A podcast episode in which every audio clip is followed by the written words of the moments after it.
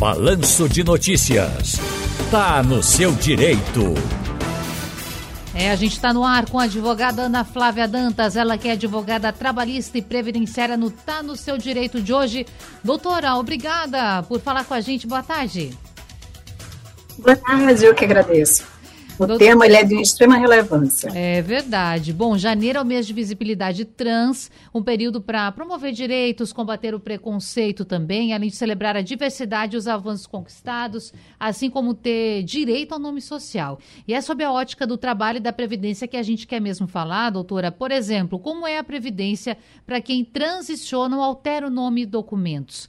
Como é que funciona isso, doutora? É, é uma questão, como você mesmo diz, o primeiro passo é efetivamente você organizar a documentação. O primeiro passo é como é que está a sua documentação? Já houve, né, essa prática? Você já foi no cartório, já fez o registro, né? Já houve essa mudança no seu, no seu, nos seus documentos no geral? Uhum. RG, né? CPF, como é que está a carteira de trabalho? Houve essa alteração também no QNIS, que é o Cadastro Nacional de Informação Social. Então, a partir daí, o que é que nós vamos ter? O nosso sistema previdenciário, o sistema previdenciário, ele ainda está calcado nessa lógica binária homem-mulher. Hum. A pessoa trans, ela vai transitar, né, o trans, para além de, independente de qualquer coisa. Mas como a previdência, ela ainda está nessa lógica binária, o que é que vai acontecer? Um homem trans vai ter as mesmas regras que um homem.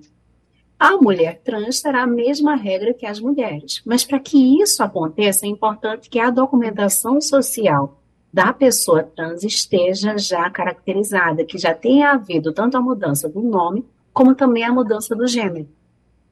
Certo. Então quer dizer o seguinte. Eu acho que trancou um pouquinho, travou, mas vamos seguir. Doutora, quer dizer o seguinte: uma pessoa que, que fez contribuição por um tempo como homem, depois transicionou como é que vai funcionar depois a, a contagem para a aposentadoria dessa pessoa? Até porque homens e mulheres têm tempos diferentes de contribuição, de tempo de trabalho, para conseguir a sua aposentadoria. Nós tivemos recentemente, vê se está dando para ver. Tivemos recentemente o quê? Nós organizamos recentemente a reforma da Previdência Social. Hum. Então, nós temos hoje que as regras para um homem é 65 anos, né? E mais de 20 anos de tempo de contribuição. Então, você vai ter uma carência de 180 contribuições mensais e 20 contribuições mensais, né? Na verdade, 20 não, 20 anos de contribuição mensal. Essas são as regras para um homem. Então, vamos dizer, um homem trans vai ter que ter essas regras. Está compreendendo? Sim. Então, um homem trans, para se aposentar, qual vai ser a regra hoje? Vai ser a idade, qual é a idade? 65 anos, mais o período de contribuição. Então, qual será o período de contribuição? Mais de 20, mais de 20 anos de contribuição mensal. Agora, Vê se ficou claro. Sim, sim. Agora, para isso, tem que estar com o seu documento atualizado, nome social, tudo direitinho, como você falou. Precisa estar Exato. Para isso precisa estar com toda a documentação ok. Uhum. Então, se você está com seu nome social, se você já fez essa mudança, tanto do nome como também no gênero, se essa documentação ela já está lá devidamente cadastrada no cadastro, volta a repetir, isso é importantíssimo, sim. no Cadastro Nacional de Informação Social, então aí sim a gente já tem um primeiro passo. O primeiro passo para dar entrada no benefício previdenciário. Ana Flávia, e se for uma mulher trans, o que é que vai acontecer? As regras para a mulher hoje para a Previdência Social 62 anos e mais de 15 anos de contribuição mês a mês. Então, se você já tem mais de 180 contribuições mensais e já atingiu a idade de 62 anos, então você poderá pensar na aposentadoria, né? A chamada hoje aposentadoria programada para a mulher. Então, nós temos regras diferentes, nós temos esse sistema binário, homem-mulher. Uhum. Não temos nenhuma regra específica para a pessoa trans, não temos. E, infelizmente, também é uma coisa que é importante a gente salientar, por que, que a gente ainda não tem essas regras? Porque, infelizmente, uma pessoa trans no Brasil, a, tem uma associação maravilhosa que é a ANTRA, ela fala que a expectativa de vida da pessoa trans, tanto homem e mulher, é 35 anos. Então, o que, que acontece? Nós não temos. É difícil você ter uma pessoa que envelhece, uma pessoa trans, adentrando tanto o espectro né, da idade, para além da expectativa média, que o Brasil hoje está com 74 anos, a expectativa média de um brasileiro, né, fazendo uma média entre homem e mulher, 74 anos, pessoa trans, qual é o marco? 35. Fora isso, nós temos ainda outra situação que é importantíssima a gente aproveitar esse espaço para falar, que é a dificuldade do mercado de trabalho. Verdade. Então, como é que a gente pode falar de previdência? E é necessário, porque nós temos sim pessoas trans que, apesar de todo fazer como o outro, a expulsão que existe em escola, em família e a dificuldade nos postos de trabalho conseguem sim atingir o marco. E aí, para essas pessoas, o que é que nós vamos ter? A previdência social agindo dessa mesma lógica. Se você vai se identificar com a, toda a sua documentação em dia, o INSS não pode, ou qualquer regime próprio de previdência social, não pode se negar a conceder o benefício. E caso haja essa negativa, aí haverá necessidade da judicialização. Esclarecimentos muito que, importantes. Tranquilamente. Né?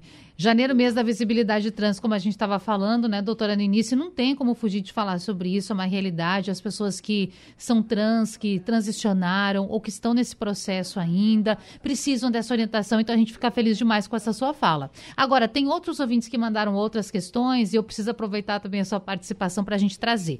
Eu vou começar aqui pelo Amaro. Ele diz o seguinte, que ele gostaria de saber sobre vínculo aberto por empresa já falida. Como ele pode fazer para fechar os vínculos. Como pode fazer, doutor? É o Amaro que está perguntando. É importante ele ir no Ministério do Trabalho para ver como é que está a situação hum. dele. Então ele vai junto ao Ministério do Trabalho, porque assim, o que é que ele está precisando? É a carteira de trabalho.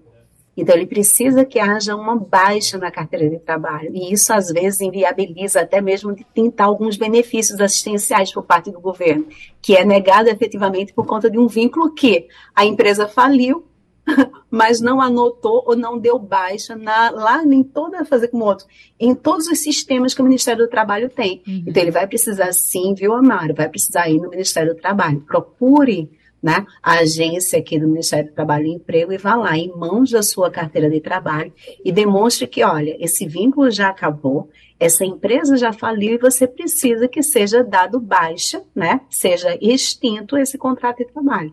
É outro assunto. E olha que isso aí não lhe invalida, viu, Mara? Uhum. Se você realmente tem alguma questão trabalhista, você ainda pode também ajuizar uma ação trabalhista.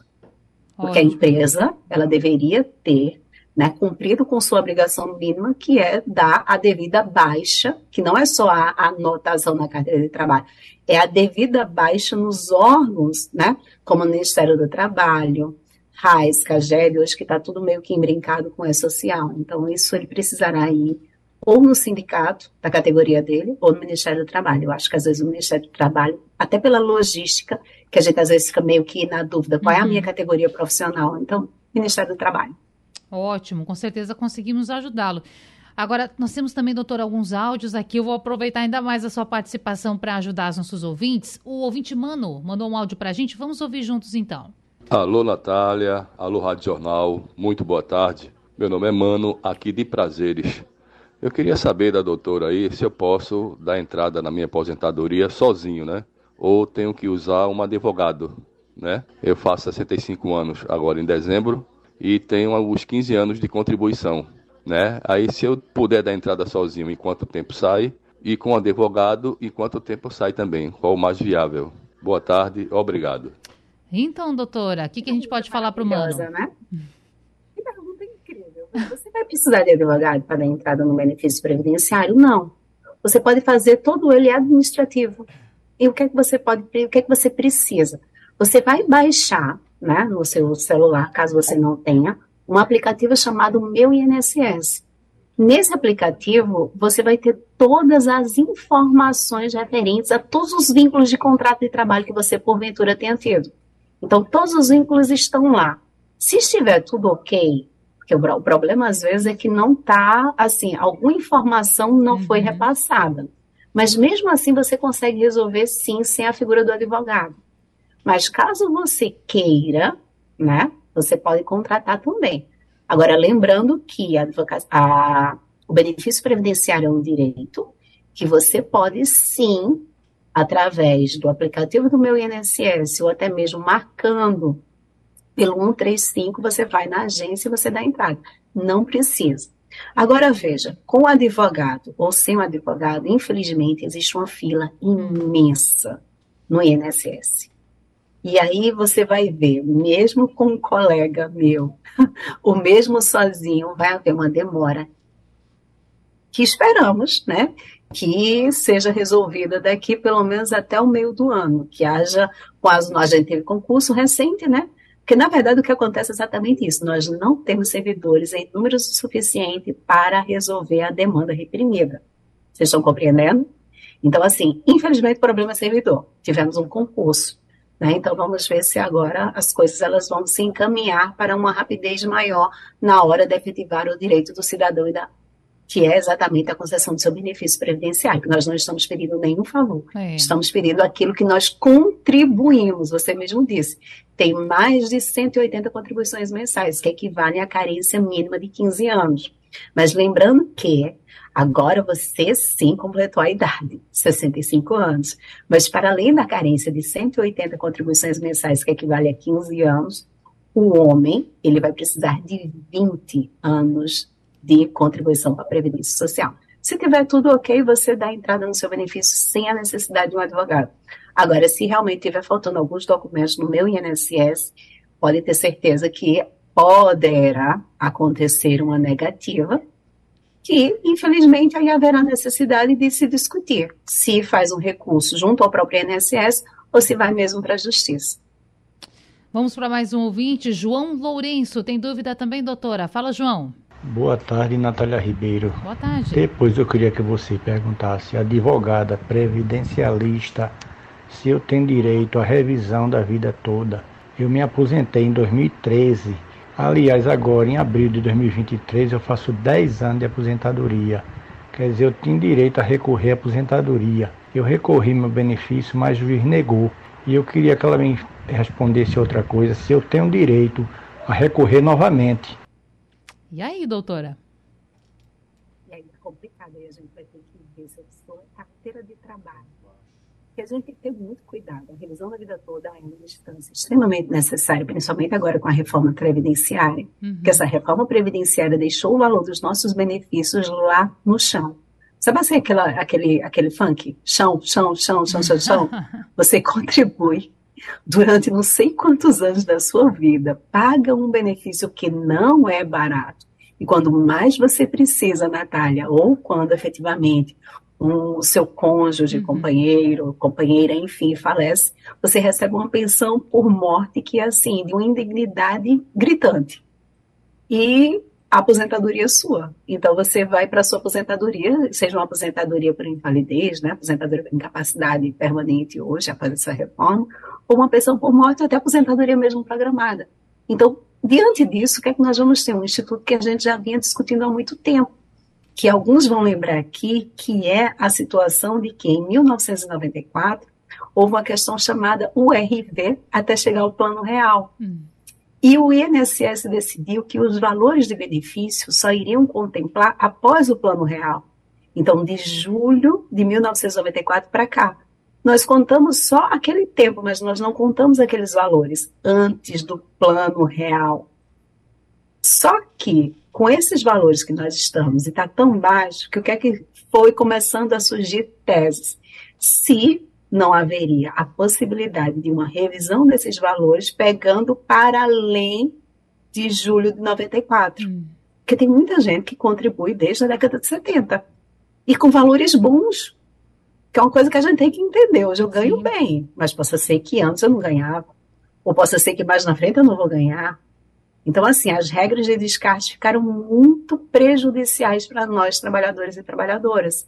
Então, isso advocacia previdenciária, fazendo tese mais tese, nós tivemos essa revisão da vida toda. Mas é importante a gente não cair nessa, vamos assim dizer, nessa ideia de, de entrada. Não. Primeiro é interessante você pegar essa sua documentação, levar a um bom advogado ou advogada para que eles deem uma analisada nessa documentação para ver se vale a pena. Então é complicado eu falar, porque é. a gente tem que ver a documentação. E onde foi? Qual foi o recurso? Foi negado aonde? Uhum. Foi negado foi negado administrativamente ou foi negado na justiça. É importante a gente ver tudo isso. É. Doutora, foi um prazer tê-la por aqui. Acho que a gente conseguiu ajudar nosso ouvinte, nossos ouvintes. Acho não, tenho certeza. Até a próxima, viu? Espero, Natália, foi um prazer imenso. Prazer. E é importante a gente frisar que a gente ainda está em janeiro branco. Então, assim, para além da gente falar na visibilidade, que é importantíssima, a gente tem que pensar também na saúde mental das pessoas trans no mercado de trabalho. Verdade. É importante a gente sempre salientar isso, né? E que estejamos aqui atentas e atentos. Muito importante. Doutora, obrigado. Um bom restinho de dia para você. Falamos com a Ana Flávia Dantas, ela que é advogada trabalhista e previdenciária aqui no Tá no Seu Direito.